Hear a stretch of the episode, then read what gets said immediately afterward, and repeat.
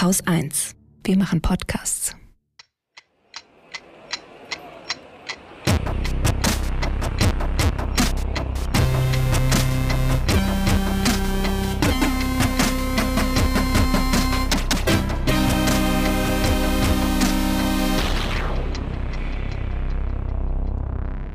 Willkommen zur Wochendämmerung vom 21. Juli 2023.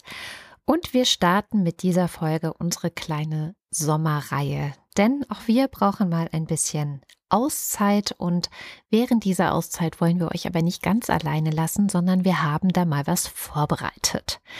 Und zwar Sommerinterviews. Es gibt insgesamt drei Sommerinterviews, also heute und auch die nächsten beiden Wochen werden wir mit Expertinnen aus den verschiedensten Bereichen über, ja, eines unserer momentan wahrscheinlich drängendsten Themen sprechen, nämlich das Klima und wie wir uns darauf vorbereiten bzw. darauf einstellen können, dass die Klimakrise da ist, was politisch geschehen kann, geschehen muss und was da auf uns zukommt. Den Anfang macht heute Miriam Vollmer. Miriam Vollmer ist Rechtsanwältin und berät vorwiegend kommunale Unternehmen oder die öffentliche Hand zum Thema Umwelt- und Energierecht.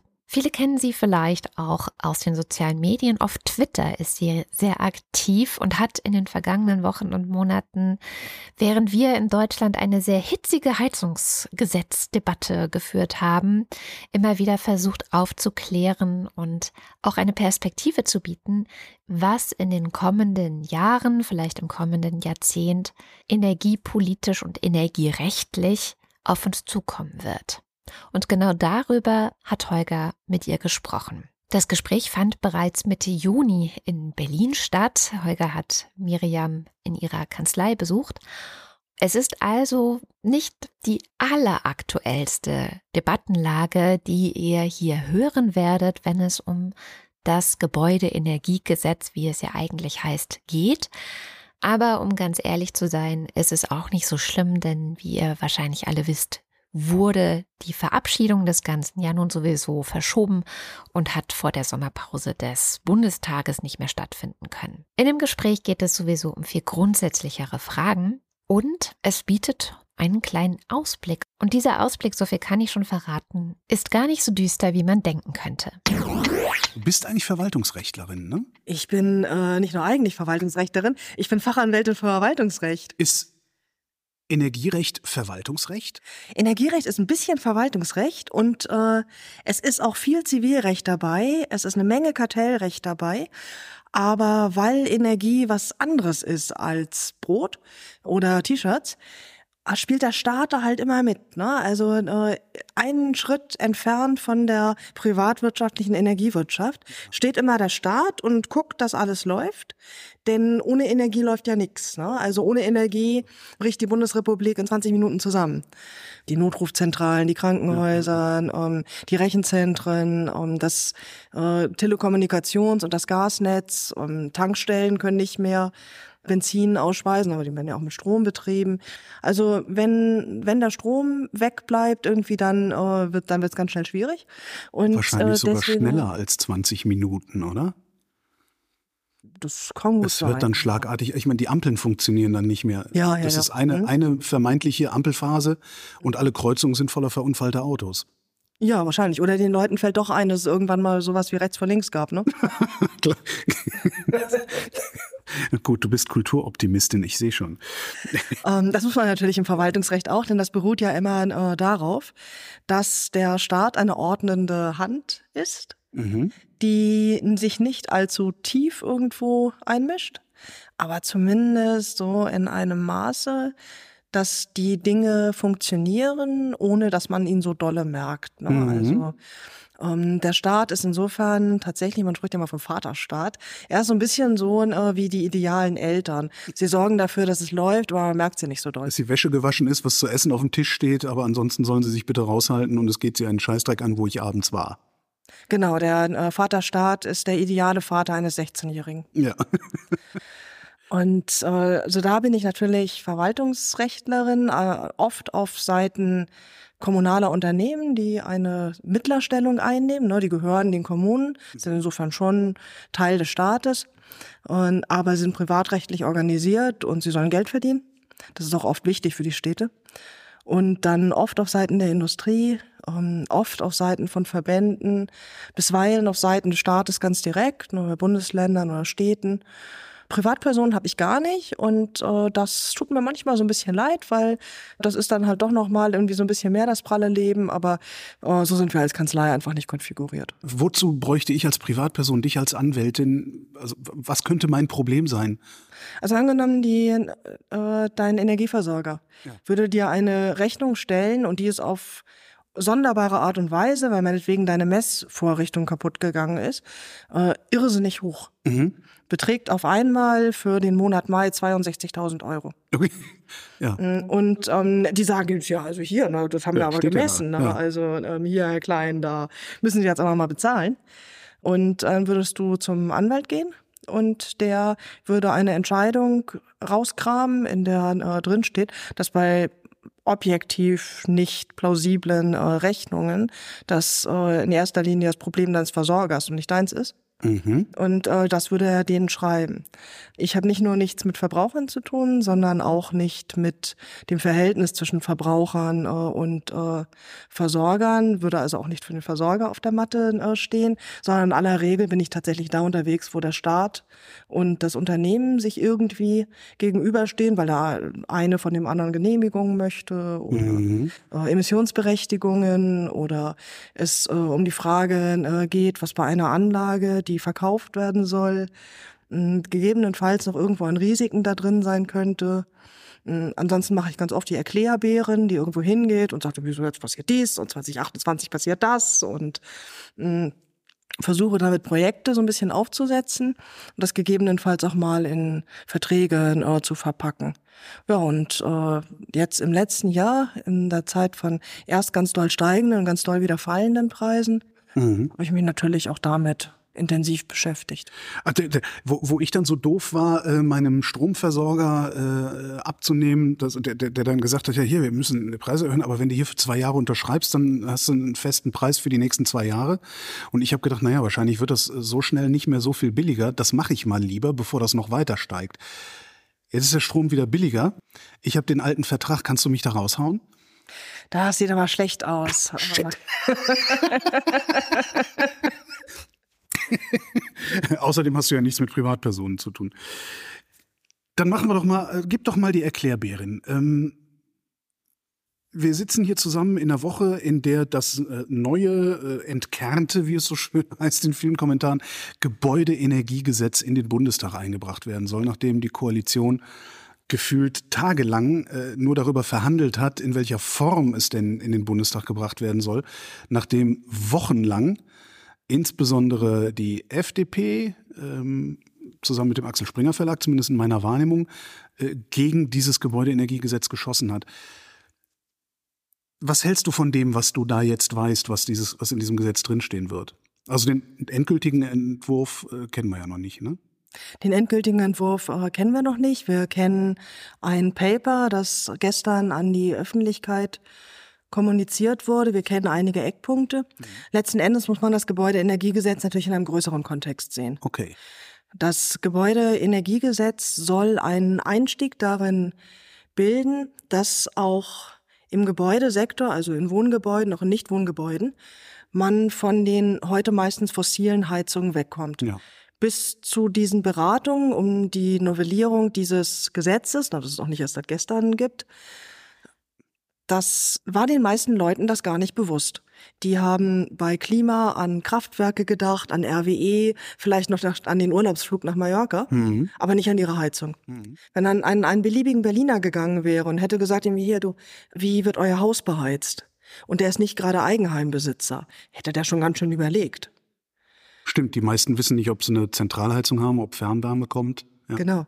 Das war für die Leute ziemlich weit weg. Ja. Und äh, selbst engagierte Leute haben diesen Connex nicht gezogen zwischen Paris Agreement, Eisbären und äh, meine Nebenkostenabrechnung.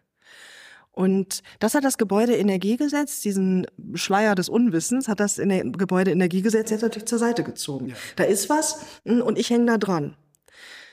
Die ganze Debatte läuft natürlich entlang von finanziellen Interessen. Aber das ist eigentlich nur die halbe Wahrheit. Denn die Republik ist in den letzten Wochen und Monaten auch einfach im Turbotempo viel, viel gebildeter geworden. Und das ist auf jeden Fall ein Effekt des Gebäudeenergiegesetzes, der ist total positiv. Bei aller Polarisierung. Vorher wussten die meisten Menschen nicht, dass es Wärmepumpen gibt. Ja, äh, jetzt wissen alle, dass Kühlschränke Wärmepumpen sind, dass Klimaanlagen Wärmepumpen sind. Stimmt. Dass man eine Kilowattstunde Strom da reinsteckt und drei bis vier Kilowattstunden Wärme da rauskriegt dass es Umgebungswärme äh, ist, dass dieser Strom teilweise aus fossilen, aber teilweise auch aus erneuerbaren Quellen stammt, ungefähr im Verhältnis 50-50. Dass man seine Wärmepumpe mit PV vom Dach betreiben kann. Das, und das geht jetzt noch mal einen Schritt weiter, 2045 alle deutschen Haushalte keine fossile Heizung mehr haben sollen. Wer sagt das? Das sagt Paragraph 3 des Klimaschutzgesetzes. Da steht nämlich drin, 2045 ist Schluss. Bis 2030 wollen wir bei, ich glaube, 65 Prozent Minderung sein. 2045 soll es netto null sein. Wir sollen also gar nichts mehr äh, in Summe äh, emittieren. Und das heißt natürlich auch, die Heizung aus dem Keller muss raus. Mhm. Das war den meisten Leuten Silvester nicht bewusst. Ja.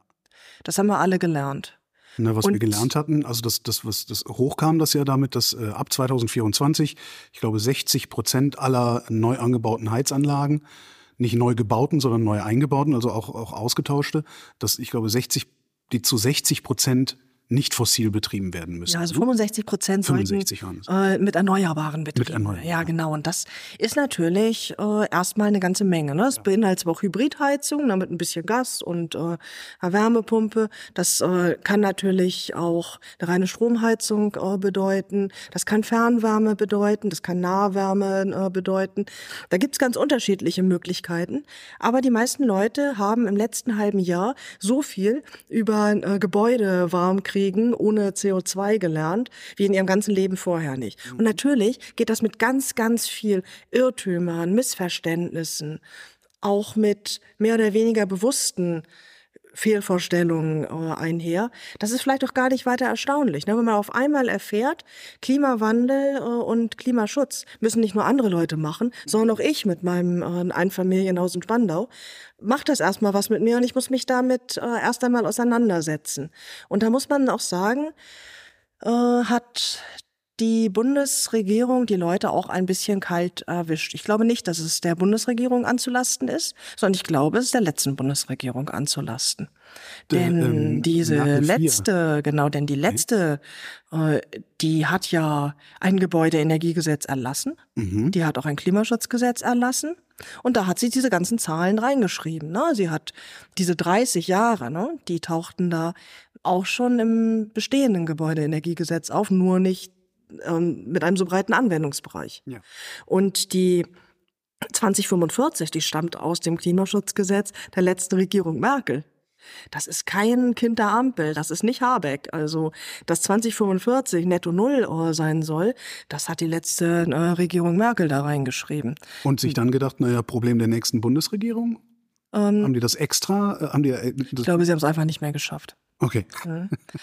Aber Angela Merkels Strategie im Umgang mit Entscheidungen, die die Bundesregierung zu treffen hat, war ja eigentlich immer tue mehr oder weniger ähm, Gutes oder auch nicht und spreche möglichst wenig darüber. Mhm.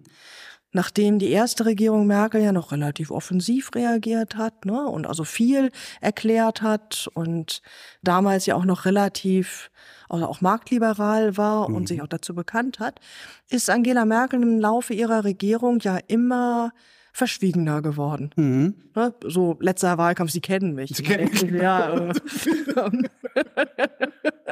denken wir so, ja, das Mysterium aus der Uckermark, aber und, und tatsächlich, die haben all das getan mm, und es einfach niemandem gesagt.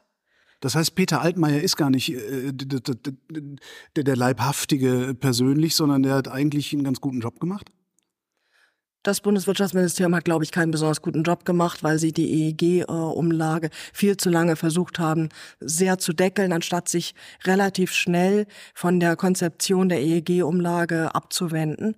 Okay, da müssen wir einen kleinen Exkurs machen. EEG, Erneuerbare Energiengesetz, das ist das Ding, was dafür gesorgt hat, dass wir ein bisschen mehr für den Strom zahlen. Und von der Umlage wurden dann äh, äh Photovoltaikfirmen äh, subventioniert, äh, Windräder subventioniert. Genau, wenn ich also ein Windrad betreibe und ich verkaufe meinen Strom dann ans Netz, dann kriege ich eine festgelegte Summe Geld dafür. Oder inzwischen nehme ich an einer Ausschreibung teil, bekomme eine Marktprämie. Mhm. Das äh, wurde aus dieser Umlage bezahlt. Die gibt es inzwischen nicht mehr und das ist gut so. Äh, denn tatsächlich wurde die immer höher mit steigendem Ausbaugrad und irgendwann war sie schwer zu erklären. Es gab noch tausend Ausnahmen und so. Man hat ein bisschen zu lange daran festgehalten, wie die Bundesrepublik ja dazu neigt, an Dingen, die eigentlich gut sind, ein bisschen zu lange festzuhalten. Aber dann, dann ist ja irgendwann irgendwas passiert, was dazu geführt hat, dass die Solarindustrie weg ist. Äh, dass wir das war, äh, das war tatsächlich die es bahnte sich schon an unter Philipp Rösler. Auch Altmaier immer versucht, die EEG-Umlage nicht so ausufern zu lassen. Die sollte ja nicht höher sein als der eigentliche Strompreis. Ne? Das ist natürlich schwierig, wenn ich irgendwann ein Energiesystem habe, äh, bei dem die Hälfte der gelieferten Energie äh, aus erneuerbaren Energien äh, Stimmt, kommt. Das muss bezahlt ja irgendwie... die sich am Ende selbst. Ja. Und das sollte sie ja auch nicht tun, sondern der dreckige Strom soll ja den Grünen bezahlen. Und äh, dann hat man dann irgendwann gesagt, okay, ähm, wir gehen davon weg. Aber das hat halt ganz schön gedauert. Das Klimaschutzgesetz ist eigentlich nicht so weitgehend, wie man es sich wünscht. Mhm. Ähm, aber es ist auch nicht Mist. Und die 2045, die stehen da drin. Das hätte man sich eigentlich überlegen können, ne? wenn da 2045 drin steht und Heizungen werden 30 Jahre alt, dass man da irgendwann mal damit anfangen muss, in jedem einzelnen Keller die Heizungsanlage auszutauschen und jedes einzelne Auto, was da draußen mit Benzin rumfährt, zu ersetzen. Ja. Aber das hat sich nicht nur die Regierung nicht ernsthaft gefragt, sondern vielleicht irgendwie mit so ein paar einzelnen Förderprojekten, ne? irgendwie hier Wärmenetze 4.0, ähm, sie kriegen irgendwie Geld, wenn sie sich einen Tesla kaufen oder sowas. Ähm, doch dann doch relativ zurückhaltend geregelt, sondern sie hat es auch den Leuten einfach nicht gesagt. Mhm. Äh, ich gehe jede Wette ein, dass die meisten Leute, die hier über den Platz laufen, Touristen äh, sind Touristen sind, und wenn ich die jetzt anhalten würde und würde sagen, irgendwie so, letztes Jahr, was wusstest du über? Ne? Mhm. Ähm, was hast du gedacht? Wann wirst du dein erstes E-Auto haben? Wann baust du dir eine fossilfreie Heizung ein? Dass die haben einfach gar nicht darüber nachgedacht. Ja. Irgendwann in der Zukunft. Äh, aber dass die Heizungen, die jetzt eingebaut äh, werden, im Grunde zu spät eingebaut werden, um dieses Klimaziel zu erreichen, aber sich trotzdem noch zu lohnen, das haben die sich nicht vorgestellt. Jetzt will natürlich der Gesetzgeber nicht, dass Leute sich, sagen wir mal, 2035 eine fossile Heizung einbauen. Die dann noch 30 Jahre Ruß ähm, rausbläst. Ähm, ja, oder 45 einfach raus muss, weil ähm, Ach so, wir reden 45 über ein Verbot und ein nicht, Verbot. dass ich das Ding auslaufen lassen. Nein, nein, ein Verbot. Okay, okay. Ähm, null. Also nicht sowas wie Neuzulassungsverbot. Äh, nein, nein, äh, es geht wirklich um Netto Null. Mhm. Und äh, dann sagt man den Leuten, entweder haben wir dich zwar kaufen lassen, ne, aber äh, weißt du was, äh, hier ähm, das haben wir uns anders überlegt und zwar schon sehr lange, deswegen kriegst du auch keine Entschädigung. Viel Spaß. Ja. Ähm, das kannst du mir eigentlich auch nicht machen. Und dazu kommt noch der Emissionshandel, der ja auch ab 2027 dann sehr schnell über Marktpreise Erdgas verteuern wird. Auch das haben viele Leute nicht richtig auf dem Schirm. Das heißt, es gibt gute Gründe, ordnungsrechtlich einzugreifen mhm. und die Leute vor ihrem eigenen Unwissen über zukünftige Entwicklungen so ein bisschen zu beschützen. Aber genau das scheint mir doch jetzt mit, dem, mit der Überarbeitung des Gebäudeenergiegesetzes von dieser Woche, genau das Gegenteil scheint doch die Bundesregierung jetzt zu machen. Ja, denn äh, also, man muss sagen, man kann jetzt tatsächlich noch eine Weile neue fossile Heizungen einbauen. Auf der anderen Seite, nach dem Getöse der letzten Wochen, dürfte wirklich jedem Menschen in diesem Lande klar sein, dass der Einbau einer Gasheizung ein gewissen Risiko behaftet ist. Da steht auch eine Beratungspflicht jetzt drin. Das heißt, wenn ich jetzt denke, äh, ich habe schon immer mit Gas geheizt, erscheint mir auch irgendwie so ein bisschen sicherer, ne, irgendwie. Kann und- vielleicht nicht anders. Ich habe eine Gasetagenheizung. Wie kriege ich denn hier irgendwas anderes rein?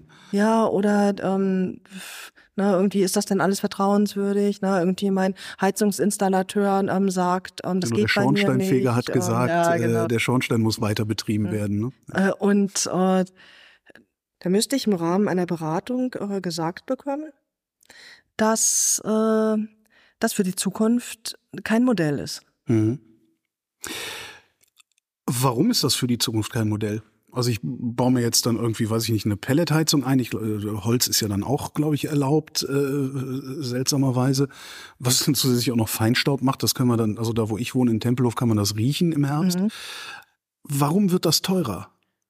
Du sagtest eben, ab 2027 äh, Äh, ist der Emissions 2027, da fängt die EU an, äh, die fossilen Brennen- und Treibstoffe mhm. mit einem Marktpreis zu belegen. Das ist der ETS. Das ist, äh, das ist der ETS 2. Mhm. Und jeder, der dann eine, also der, der dann eine dieser Waren in Verkehr bringt, der muss man ein Zertifikat abführen. Dieses Zertifikat gibt es eine bestimmte Anzahl von und die werden jedes Jahr weniger und deswegen sind sie teuer. Und auf dem Zertifikat steht, du darfst eine Tonne CO2 emittieren und dafür Genau. zahlst du, im Moment zahlen wir, was zahlen wir gerade? 30 Euro, aber das wird ab 27 natürlich schnell deutlich mehr. Ähm, Warum sollte es das werden? äh, weil es äh, nur eine begrenzte Anzahl von CO2-Zertifikaten gibt und die werden jedes Jahr rund 5% weniger. Wer gibt die raus? Äh, die Mengenbestimmung nimmt die Europäische Kommission vor. Das heißt, die Bundesrepublik kann nicht sagen, ich hau jetzt einfach 10 Prozent mehr Zertifikate auf den Markt und äh, halte damit den Preis niedrig. Nein. Also ich, ich erinnere mich daran, es gab dann irgendwann, wie hieß denn dieses Ding, diese 3%-Regel in den EU-Haushalten.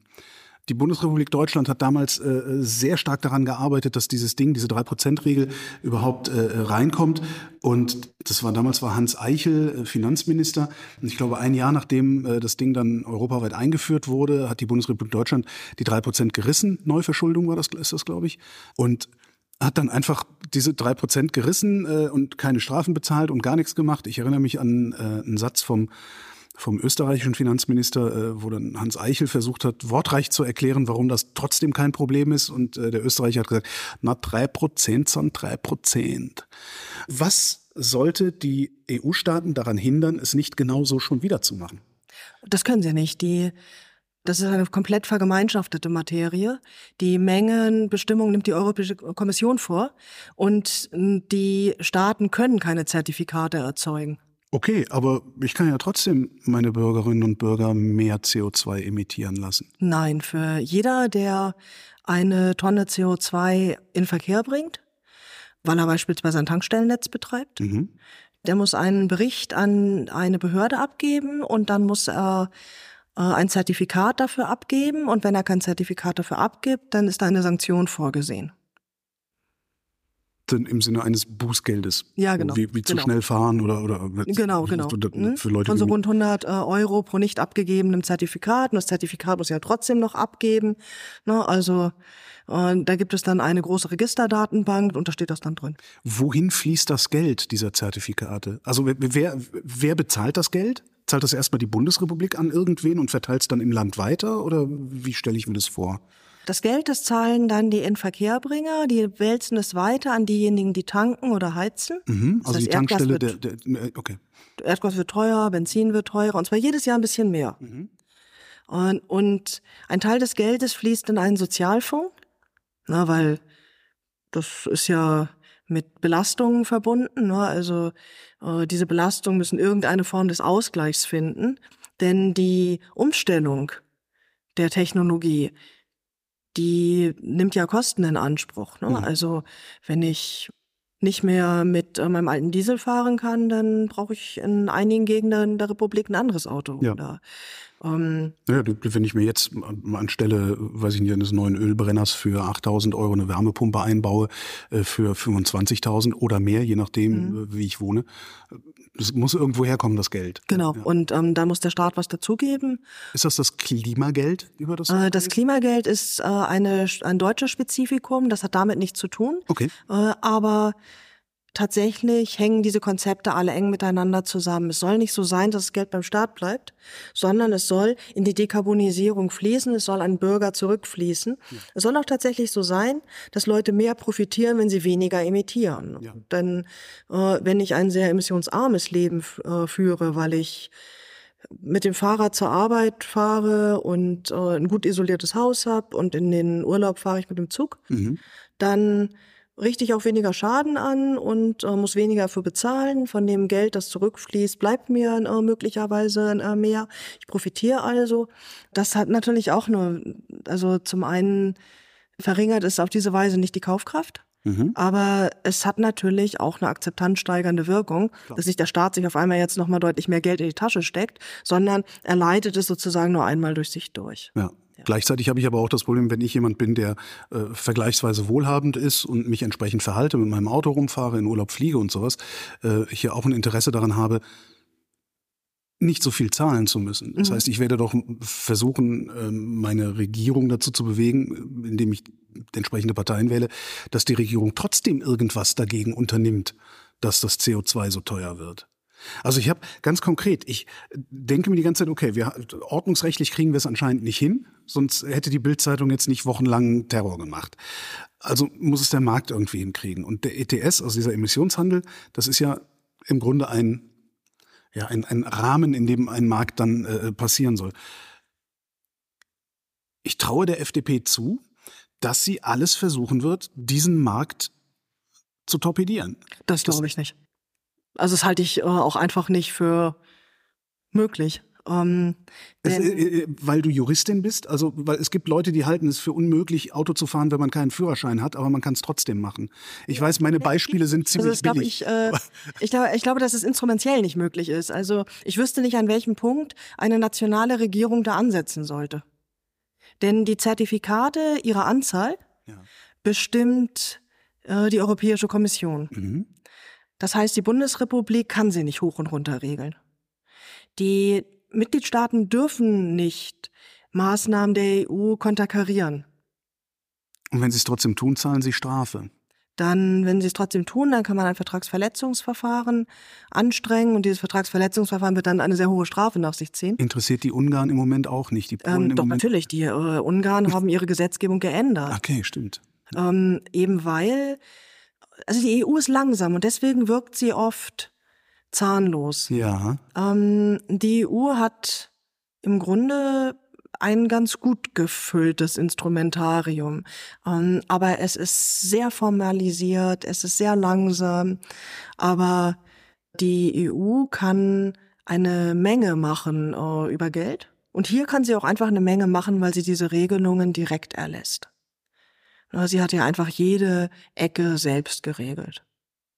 Na, also das, da bleibt für die Mitgliedstaaten im Grunde kaum mehr was übrig, was die machen können. Außer in der EU so stark zu lobbyieren, dass die EU ihre gesamte äh, Zertifikate, ihren gesamten Zertifikatehandel zurücknimmt äh, oder mehr Zertifikate ausgibt oder sowas. Ja, aber wie soll das aussehen? Na, also ähm, die äh, Fit for 55 äh, geht jetzt gerade äh, so ähm, durch die Endabstimmungen. Der Emissionshandel ist gerade novelliert worden ist in, im Parlament nochmal deutlich nachgeschärft worden gegenüber, selbst gegenüber dem Erstaufschlag der Europäischen Kommission vom 14.07.21. Also äh, wir haben gerade eine deutliche Verschärfung äh, erlebt. Mhm. Ich sehe nicht, auch nicht nach Wahlen im nächsten Jahr, dass wir an so vielen Stellen nochmal Mehrheiten haben, die Emissionshandelsrichtlinie zu ändern und auf deutscher Ebene äh, haben wir ja natürlich auch noch eine verfassungsrechtliche äh, Ebene. Selbst wenn wir die europäische Ebene uns wegdenken würden, ja.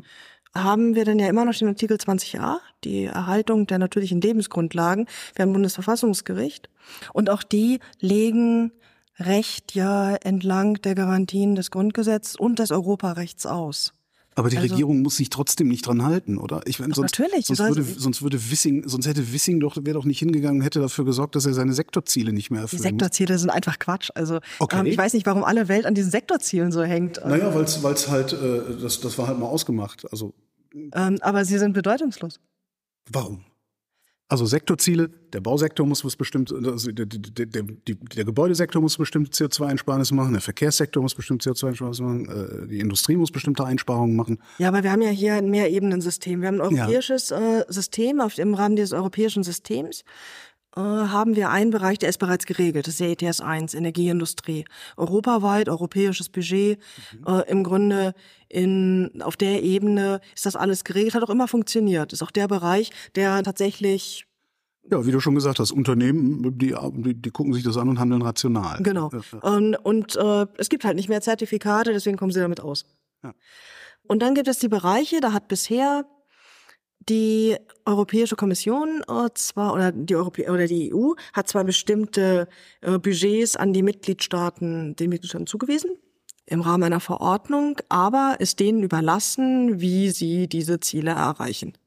Sie hat auch noch eine weitere Möglichkeit gelassen, nämlich wenn ich sie nicht erreiche, dann kann ich Staaten, die sie erreichen, äh, ihre übermäßigen Minderungen abkaufen. Das hat die Bundesrepublik gemacht. Wem haben wir es abgekauft? Schweden wahrscheinlich, ne? Oder Norwegen oder so. Osteuropäern. Ja. Also jedenfalls irgendwie, sie haben sie. Ja. Ne? Also es war viel Steuergeld, aber, mhm.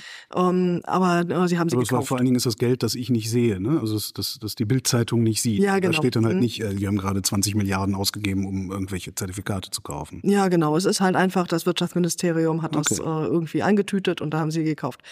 Im Grunde ist es völlig egal, in welchem Sektor diese Maßnahmen erreicht oder auch nicht erreicht äh, äh werden ähm, an, am Schluss muss eine Summe stehen und diese Summe wird erreicht oder, ähm, oder eben auch nicht. Äh, entweder ähm, wird sie ähm, im eigenen Land erreicht oder sie wird irgendwo in Europa äh, erreicht. Beide Wege sind ja grundsätzlich erstmal zulässig. Das deutsche Klimaschutzgesetz hat nun bei diesen Sektorzielen darauf gesetzt, wenn ich es nicht erreiche, dann muss ich ein Programm vorlegen. Und es funktioniert so ein bisschen über Beschämung. Ne? Ja, genau. So, so hatte ich das auch verstanden und habe auch äh, in einigen Sendungen mich schon drüber lustig gemacht, wenn irgendein Sektor das gerissen hat, eigentlich immer der Verkehr. Mhm. Ja. Ähm, also so, aber ja, was soll man dazu sagen? Wissing ist in der Hinsicht natürlich schamlos. Ne? Also ja. das ist ihm egal. Ähm, sein Klientel will genau das sehen. Ja. Und wenn ich jemanden darüber nicht erreichen kann, nicht über das ist mir jetzt aber peinlich, da muss ich mich aber ein bisschen anstrengen. Mhm. Na, also, wenn jemand seine Versäumnisse stolz rausposaunt, da bin ich, also da habe ich nichts von diesen Sektorzielen. Sektorziele sind ein weiches Instrument, mit dem ich Leuten beikommen kann, die eigentlich gerne möchten, hm, aber wo das Haus nicht mitzieht oder es hat halt nicht geklappt oder so.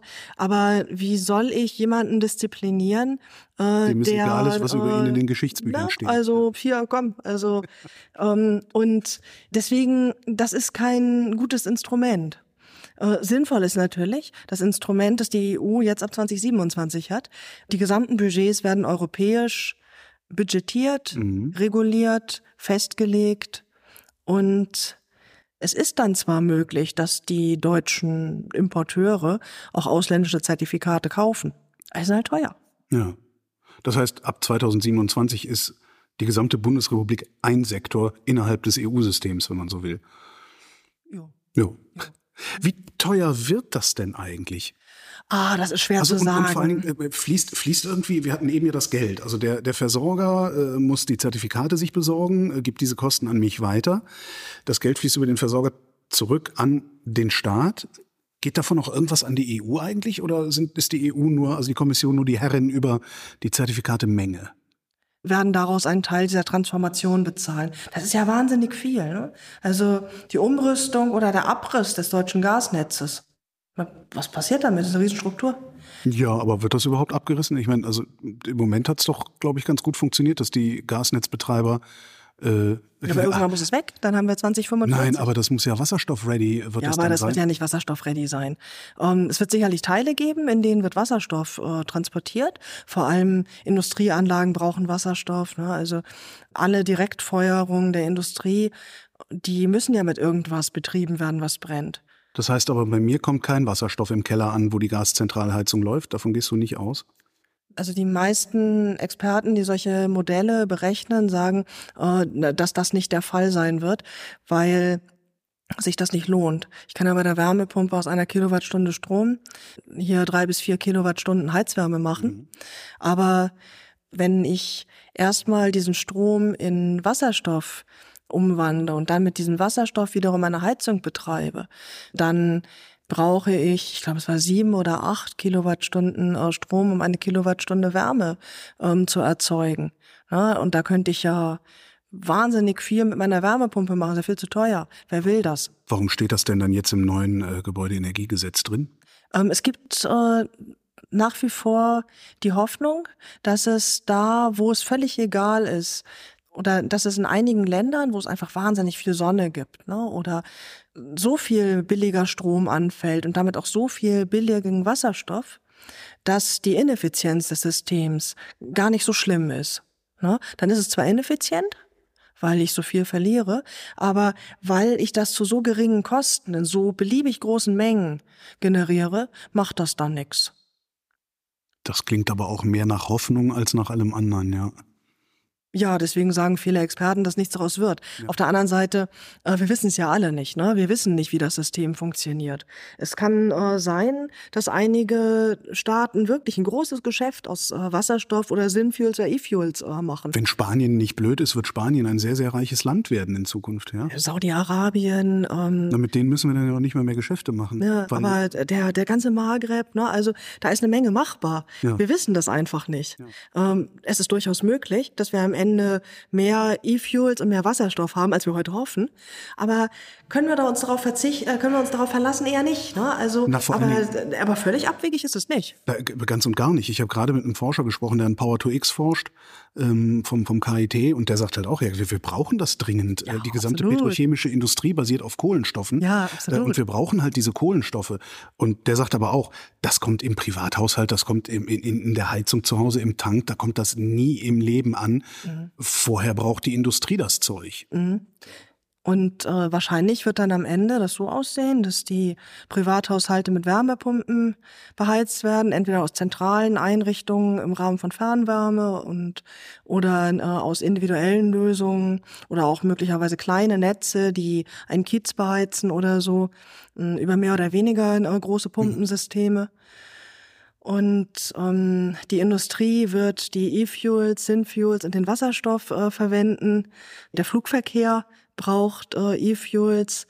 Vielleicht gibt es kleine Liebhaberserien von Autos, ne? Irgendwie, die, die haben dann Spaß daran, warum nicht? Ne? Dann Meine alte halt Vespa, ja, die ganz woanders in einer Garage steht und im Jahr vielleicht 50 Kilometer bewegt wird, mhm da, da ist es mir dann halt auch egal, ob der Liter Sprit dafür 10 Euro kostet. Das ist dann halt meine Champagner- das, und Luxus. Genau, ne? genau. Das ist dann mein Hobby und das lasse ich mir, mir was kosten und ja, genau. Mhm. Und äh, nochmal, und ansonsten fahren die Leute äh, dann eben das E-Auto. Ja. Und es wird viel, viel mehr PV geben das dann auch die Netze entlastet. Der Strom wird sich hoffentlich besser in Deutschland verteilen. Also dieser Endausbau. Besser verteilen meinst du im Sinne von, also was wir im Moment machen, ist ja, wir erzeugen zentral und verteilen den Strom über große Distanzen. Und besser verteilen hieße, dass wir ihn dezentral, also da erzeugen, wo er verbraucht wird. Dezentraler erzeugen, aber auch besser verteilt in Deutschland. Also auch nicht nur in Norddeutschland, sondern auch in Süddeutschland. Ich meine, dass die Bayern dann doch noch Windräder kriegen. Ja. Mhm. Baden-Württemberg muss man auch sagen, das sieht auch nicht so gut aus. Ja. Also im Grunde da hatte man dann ein System, das wahrscheinlich wiederum gar nicht so schlecht äh, laufen würde. Und möglicherweise kommt dann ja irgendwann tatsächlich Ne, also die Möglichkeit aus der Luft äh, CO2 äh, wieder äh, zu gewinnen, möglich also dieses äh, Direct äh, Capture Direct Air Capturing, ja. äh, oder äh, möglicherweise kommt auch CCS, CCU so rechtzeitig CCS, äh, Carbon Capture and Storage, also Verpressung von äh, ja. CO2 im Untergrund. Ja, oder aber die Verarbeitung äh, zu äh, Kohlenstoffen. Ja. ja. Ich empfehle, ähm, die Sendung zu hören, die ich mit dem Wissenschaftler gemacht habe, äh, ist erschienen im Resonator-Podcast. Sehr gerne. Das, das war jetzt an die Hörerschaft gerichtet, aber kannst du dir auch gerne an. Mhm. Es ist aber noch nicht erschienen. Also zumindest während wir aufzeichnen, äh, ist sie noch nicht erschienen. Da ist natürlich schon äh, nochmal äh, eine Menge Musik drin. Aber wie das immer so ist, ne? wenn man einen großen Umbau vornimmt, äh, währenddessen fühlen sich alle so ein bisschen unwohl. Mhm. Es ist unordentlich, man weiß nicht, wie es am Schluss aussieht. Alle sagen irgendwie, ach Mann, hätten wir nie angefangen mit diesem Bau. Das ist ja irgendwie so unbequem. Ich finde meine Sachen gar nicht mehr. Und in dieser Unsicherheitsphase sind wir jetzt gerade, wo die Republik gerade mitbekommen hat, dieser Umbau findet nicht nur woanders statt, sondern der findet auch bei mir statt. Und alle müssen sich jetzt erstmal an diese neuen Erkenntnisse gewöhnen. Alle müssen auch erst einmal mitbekommen, was es an öffentlichem Geld gibt, mhm. dass äh, sie diese Ausgaben nicht alleine tragen werden dass das Stadtwerk ihnen vielleicht auch äh, einen Fernwärmeanschluss macht und dann machen die die Vorfinanzierung und nicht der Häuslebauer. Also am Ende äh, wird das, glaube ich, alles ganz gut. Aber zwischendurch ist es halt so wie bei jedem Bau. Ne? Irgendwie zwischendurch irgendwie schimpfen alle und haben schlechte Laune. Das heißt, das Geschrei, das der Axel Springer Verlag verbreitet hat in den letzten Wochen und Monaten, ist gar nicht so schlimm, wie es aussieht, wenn man sich die Titelseiten und die Kommentare anguckt? Es ist natürlich total unangenehm. Ne? Das ist äh, so, das ist dann so ein Teil eines eines allgemeinen Kulturkampfes äh, wird.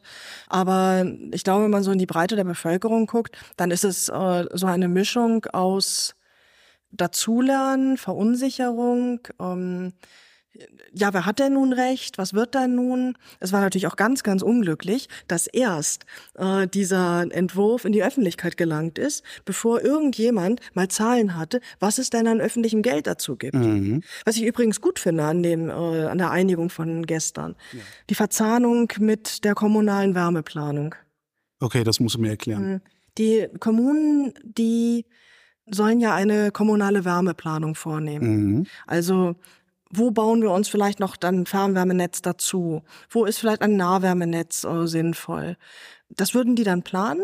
Und dann wüsste man beispielsweise irgendwie hier so, ne, also ähm, das Dichterviertel in Oberaltheim, das äh, wird jetzt in Zukunft mit einem äh, Fernwärmenetz äh, angeschlossen. Und dann wissen die Leute aber auch gleich, da brauche ich jetzt keine eigene Wärmepumpe anzuschaffen. Ja. Und das muss ich jetzt auch nicht tun, sondern ich miete mir möglicherweise eine neue Gastherme für drei oder vier Jahre, eine gebrauchte, ne? während äh, die Stadt da irgendwie das Fernwärmenetz vergräbt. Und dann schließen die mich einfach an. Mhm. Das ist sicherlich sinnvoll. Das Fernwärmenetz wird profitabler. Und ich habe nicht so eine Splitterlösung, wo äh, die Goethestraße 4 äh, eine Wärmepumpe hat, weil deren Gasheizung äh, drei Jahre früher kaputt gegangen ist, mhm. als bei äh, Goethestraße 7, die direkt am Fernwärmenetz äh, hängen. Das ist schon sinnvoll, weil ich dann so kompakte Viertel einfach anschließen kann. Jetzt gab ja äh, Anfang dieser Woche einen Wärmegipfel, also einen Fernwärmegipfel. Und das ist natürlich absolut sinnvoll, dass ich dieses Instrument aufwerte. Da hängen aktuell 14 Prozent der Haushalte dran. Und es wäre sinnvoll, es wäre mehr. Ja. Ist es denn noch realistisch, dass es mehr werden? Ja, absolut. Absolut. Denn in der Vergangenheit war Gas einfach so lächerlich billig, dass die Entscheidung, sich an die Fernwärme anzuschließen, oft auch ökonomisch schwer abzubilden war der Vermieter, der musste, wenn er die Kosten wälzen wollte, auch immer so einen Kostenvergleich anstellen. Und der war nach hinten gerichtet. Mhm. Es wäre sinnvoll, dann tatsächlich auf die nächsten Jahre und auf die Jahrzehnte zu gucken und zu sagen, das lohnt sich jetzt einfach. Ne? Und als Stadt auch zu sagen, hier machen wir eine Fernwärmesatzung und in diesem Satzungsgebiet, da versorgen wir alle emissionsfrei und auch verbrennungsfrei, also auch keine Staubemissionen, ne, kein Holz, irgendwie ähm, ein riesiges kein NOx. Blockheizkraftwerk. Ja, genau. Das machen wir alles nicht, sondern wir hängen hier jetzt in so eine schöne Sohle Wärmepumpe da irgendwie ähm, rein und damit äh, versorgen wir hier gleich die ganze Gegend. Das ist natürlich dann wiederum sinnvoll, ne? also weil das den Kommunen auch einfach eine bessere Planung, eine verlässlichere Planung lässt und damit am Ende natürlich auch eine andere Profitabilität und damit auch günstigere Preise für die Verbraucher. Super finde ich auch die Aufklärungspflicht. Dass man sagt so jetzt hier, wenn Sie sich schon eine Gasheizung nochmal zulegen, weil sie davon ausgehen, die rentiert sich für mich auch in zehn Jahren. Müssen sich aber beraten lassen, was bedeutet das? Ne? Wo gehen die Preise möglicherweise hin? Achtung, da kommt noch was. Und am Ende muss man sagen, Warum gehen die Preise nur möglicherweise irgendwo hin? Ich dachte, wir wissen, was das CO2-Zertifikat kosten wird dann. Nö, das CO2-Zertifikat, das wird sich ja am Markt bilden. Und äh, an Börsenpreise, die sind ja so ein bisschen. Ja, stimmt, stimmt, stimmt. Ja. ja. Das kann ja auch ganz schnell kippen. Also wenn die Republik viel schneller ist, als wir denken mhm. und viel mehr Heizungen viel schneller ausgetauscht werden, weil es großzügige Fördermittel gibt.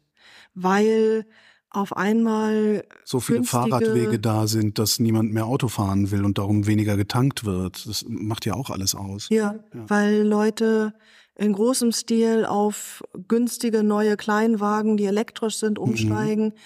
Ähm, dann kann das ja ganz schnell gehen. Das wissen wir ja nicht. Und je mehr Leute früher aktiv werden, umso weniger stark steigen diese Preise äh, an. Im Idealfall steigen die Leute um und am Schluss bleiben dann die ganz, ganz schwer renovierbaren Liegenschaften übrig.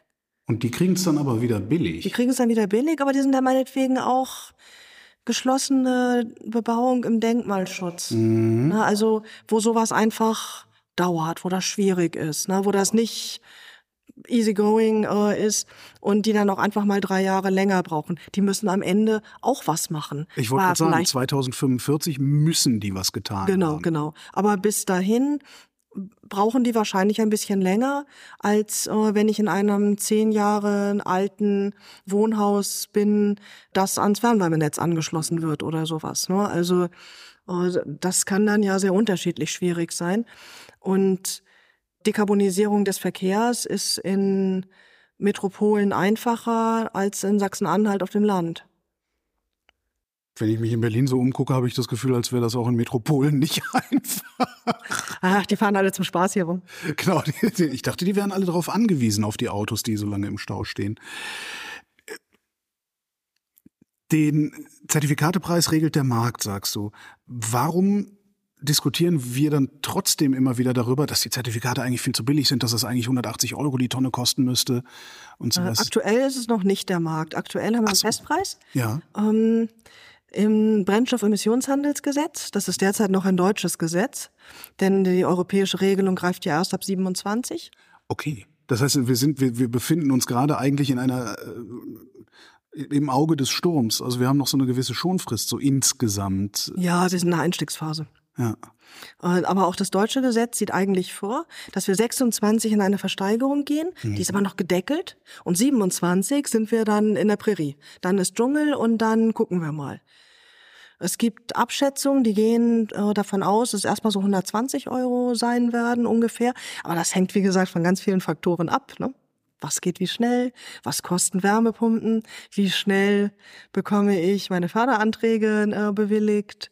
Gibt es einen attraktiven Kleinwagen, äh, der eher 20.000 als 40.000 äh, kostet, elektrisch? Ne? Das sind ja alles Faktoren, die jetzt nicht nur von der Bereitschaft der Bevölkerung äh, abhängen, sondern von Faktoren, die auch die Bundesrepublik ganz schwer beeinflussen kann. Übrigens hat die FDP, und das muss man ihr auch mal lassen, die hat ja ein Papier vorgelegt, die Fachpolitiker Köhler-Vogel haben ein Papier vorgelegt, diese wilde Phase des Emissionshandels vorzuziehen. Nämlich aufs nächste Jahr. Auf, auf Ähm, nächstes Jahr, auf genau. 2024. Und dann zu sagen, das machen wir alles über den Emissionshandel. Ja. Ne? Dann brauchen wir nämlich gar kein Ordnungsrecht, Okay. sondern das machen wir alles über den Emissionshandel, hören die Leute von selber auf. So wie du grinst, denke, äh, habe ich das Gefühl, dass das nicht funktionieren würde, denkst du? Äh, es würde sicherlich funktionieren, allerdings wäre es mal eine interessante Versuchsanordnung, was dann in Deutschland los wäre. Ähm, Also, aber was würde dann passieren? Der Sprit würde 20 Cent teurer. Der Sprit würde sehr schnell drastisch teurer. Drastisch? Natürlich drastisch. Ne? Wir sind ja gerade jetzt irgendwie bei, bei, bei 30 Euro, dann wären wir auf Schlag irgendwie vielleicht bei 120, vielleicht bei 150, weiß ja keiner so genau.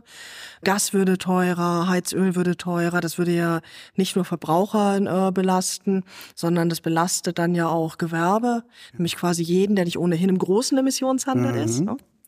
Stimmt, das wäre der Bäcker um die Ecke und Genau. solche Leute. Ähm, wir hätten einen, auf einmal äh, einen Wahnsinns-Inflationshub. Mhm. Also, ähm, da wäre schon ganz schön Musik drin. Man kann jetzt natürlich sagen, das machen wir einfach mal so.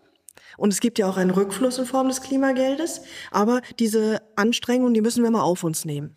Das man hat einiges für sich. Ne? Man, kann, man könnte das ja durchaus auch zwischenfinanzieren, dass man sagt, okay, bis der Rücklauf des Klimageldes da ist, nehmen wir halt einfach nochmal ein Sondervermögen auf, also machen wir halt einfach nochmal, was weiß ich, 50 Milliarden Schulden oder sowas und kompensieren alle, die wirklich äh, jetzt am Hungertuch nagen. Ja, ja, ja. Und wenn dann der Rückfluss kommt, dann gleicht sich das irgendwann wieder aus. Theoretisch ja. möglich Also- mag das sein. Das hat einiges für sich. Ne? Das ist ein mutiger äh, Vorschlag. Das ist natürlich auch ein sehr liberaler Vorschlag. Es ist auch ein Vorschlag, der hat schon eine gewisse soziale Schlagseite, aber dafür ist es halt die FDP.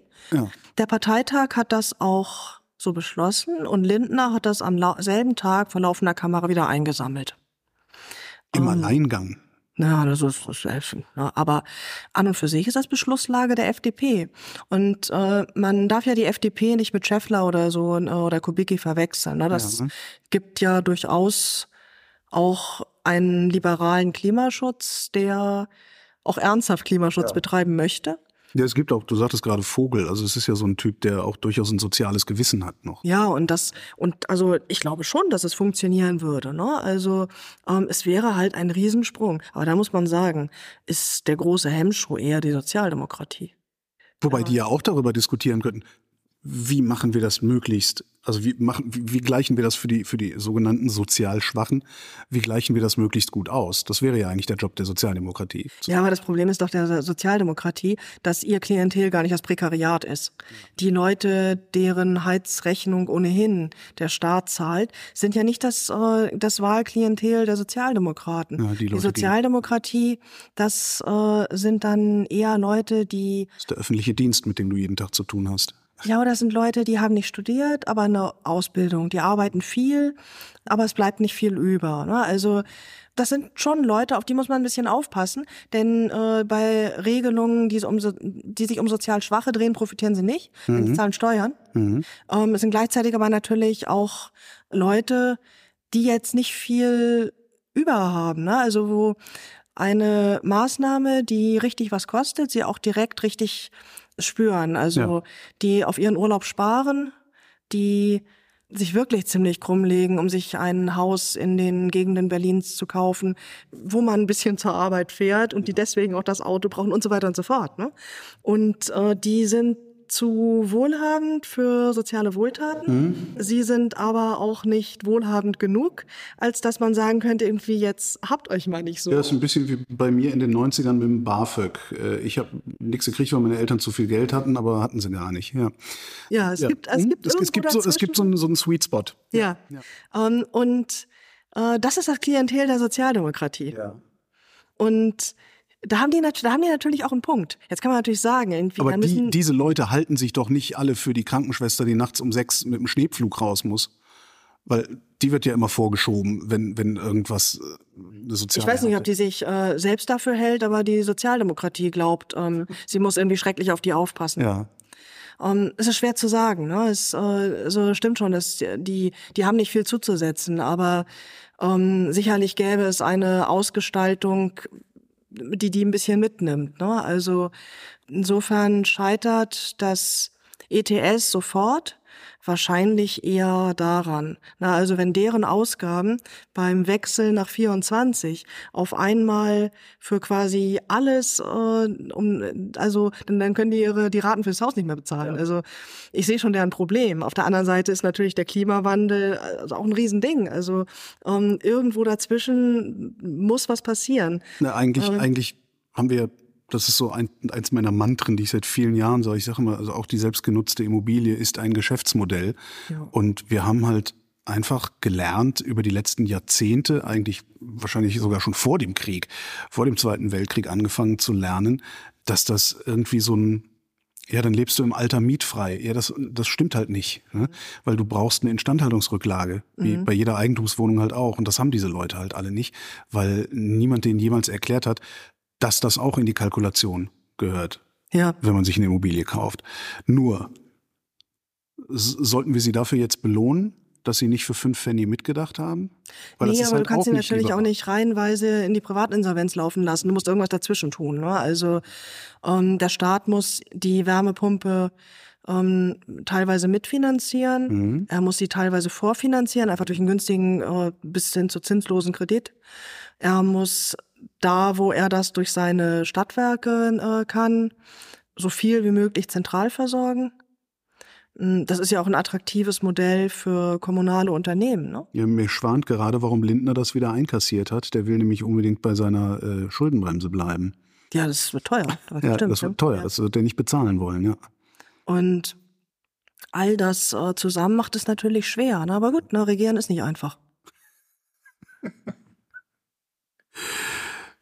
Miriam Vollmer, vielen Dank. Danke. Und auch diese Woche haben wir wieder einen Faktencheck für euch. Heute wieder mit Nandor Hulverscheid. Ja, hallo auch von mir. Heute möchte ich in den Faktencheck einsteigen mit der Feststellung, dass äh, Miriam, weil wieder eine Expertin war, die sehr viele Fakten im Kopf hat und auch korrekt im Kopf hat. Ähm, deswegen sind es teilweise nur sehr kleine Anmerkungen. Ähm, zum einen hat sie ja gesagt, das äh, Ministerium Altmaier, also das Wirtschaftsministerium der vorherigen Bundesregierung, hätte zu lange an der EEG-Deckelung festgehalten. Das ist natürlich eine Meinungsäußerung, aber etwas Hintergrund vielleicht noch dazu. Was genau war da das Problem? Ähm, es gab in dem EEG-Gesetz, also der Förderung für erneuerbare Energien, einen Ausbaudeckel für 52 Gigawatt im Bereich der Photovoltaik. Und das war eben der Punkt, den Miriam machen wollte an der Stelle, dass das eben zu Unsicherheit in der Wirtschaft geführt hat über die Zukunft des Photovoltaikausbaus. Dann hat Miriam erwähnt, Ab 2027 wird äh, von EU-Seite her Emissionshandel das Erdgas sehr schnell verteuern, weil dann gibt es nicht nur den bisherigen ETS, ähm, also das bisherige Emissionshandelsschema, sondern ein erweitertes System, den ETS 2. Und da wird, werden dann jedes Jahr ähm, die Zertifikate, deren Anzahl wird um 5% reduziert, hat sie gesagt. Und dadurch wird es eben teurer. Und dazu gibt es eben eine kleine Richtigstellung, denn wenn ich es zumindest richtig nachgelesen habe, dann ist es so, dass in dem Bereich des alten ETS ab 2028 die Zertifikate jedes Jahr um 4,4 Prozent reduziert werden und im ETS 2, also der, der dann auch die äh, Ressourcen wie Erdgas betrifft, da geht es dann um eine Reduktion von 5,43 Prozent pro Jahr. Das klingt jetzt total kleinlich, aber wenn man sich genauer mit solchen Verhandlungen auch um solche Prozentwerte an Reduktionen von irgendwas beschäftigt, da geht es da auch bei kleinen Werten oft um sehr viel Geld, sehr große Interessen und daher wollte ich das eben einmal etwas differenzieren. Holger hatte erwähnt, ähm, dass Deutschland früher mal bei dem Thema Neuverschuldung in der EU auf eine 3%-Regel gepocht hat, also dass man als Staat nicht mehr Neuverschuldung haben soll als 3% des BIPs und dann hat Deutschland die selber gerissen, ohne dass es große Konsequenzen gab, diese Grenze. Das stimmt erstmal so, dass Deutschland natürlich auch diese Grenze gerissen hat. Und interessanterweise reißt Deutschland diese Grenze von 3% BIP Neuverschuldung auch 2023 das Zitat des österreichischen Ministers, der gesagt haben soll gegenüber Hans Eichel 3% sind 3%, wie Holger gesagt hat, das konnte ich jetzt spontan nicht finden. Vielleicht bin ich da aber auch äh, zu jung und habe nicht die richtigen Suchbegriffe verwendet. Dann hat Miriam gesagt, ja, die EU ist nicht so zahnlos, wie sie scheint. Ungarn hätte ja die Gesetzgebung geändert, nachdem sie da im Vertragsverletzungsverfahren waren. Und Dazu muss ich sagen, ja, Ungarn ändert Dinge, aber gerade in dem aktuellen Vertragsverletzungsverfahren hat die EU im Dezember 2022 noch sehr umfangreich Ungarns Fortschritte geprüft und eben für nicht ausreichend befunden. Und mir ist jetzt aus den Monaten danach auch nicht bekannt, dass sich diese Einschätzung der EU gegenüber Ungarn geändert hätte. Das heißt, da bleibt abzuwarten, ob Ungarn denn genug getan hat und nicht nur einfach das Minimum in der Hoffnung, dass die EU das dann schon akzeptieren würde. Und das Letzte, worauf ich heute eingehen möchte, ist, dass bei dem Thema, wo es darum ging, wer von dem Klimasozialfonds profitiert und wer einfach genug Geld hat, dass ihm alles egal sein kann, eben dieses Thema Mittelschicht und so weiter, äh, Miriam so ein bisschen sinngemäß gesagt hat, auch wenn sie es sicherlich nicht so gemeint hat, dass finanziell Schwache ja keine Steuern zahlen. Und das stimmt natürlich äh, für die Einkommensteuer in der Regel auch, wenn man geringes Einkommen hat oder Bürgergeld bekommt, dass man da eben nicht drunter fällt. Aber Menschen am unteren Ende der Einkommensverteilung, die wenden einen vergleichsweise hohen Anteil ihres Bruttos für indirekte Steuern auf, nämlich nach einer Studie der Hans-Böckler-Stiftung zum Beispiel so im Bereich von 20 bis 30 Prozent. Wesentlich ist dabei natürlich die Mehrwertsteuer, denn die ist ja vom Einkommen total unabhängig. Die fällt nun mal auf alles an, was man zum täglichen Leben benötigt. Das heißt, man kann sich auch nicht so richtig daran vorbeisparen. Und wenn man wenig Geld hat, dann braucht man eben einen umso größeren Teil seines Geldes für diese indirekte Steuer. Und das war's für heute. Das war die Wochendämmerung vom 21. Juli 2023. Danke für eure Aufmerksamkeit und bis zur nächsten Woche.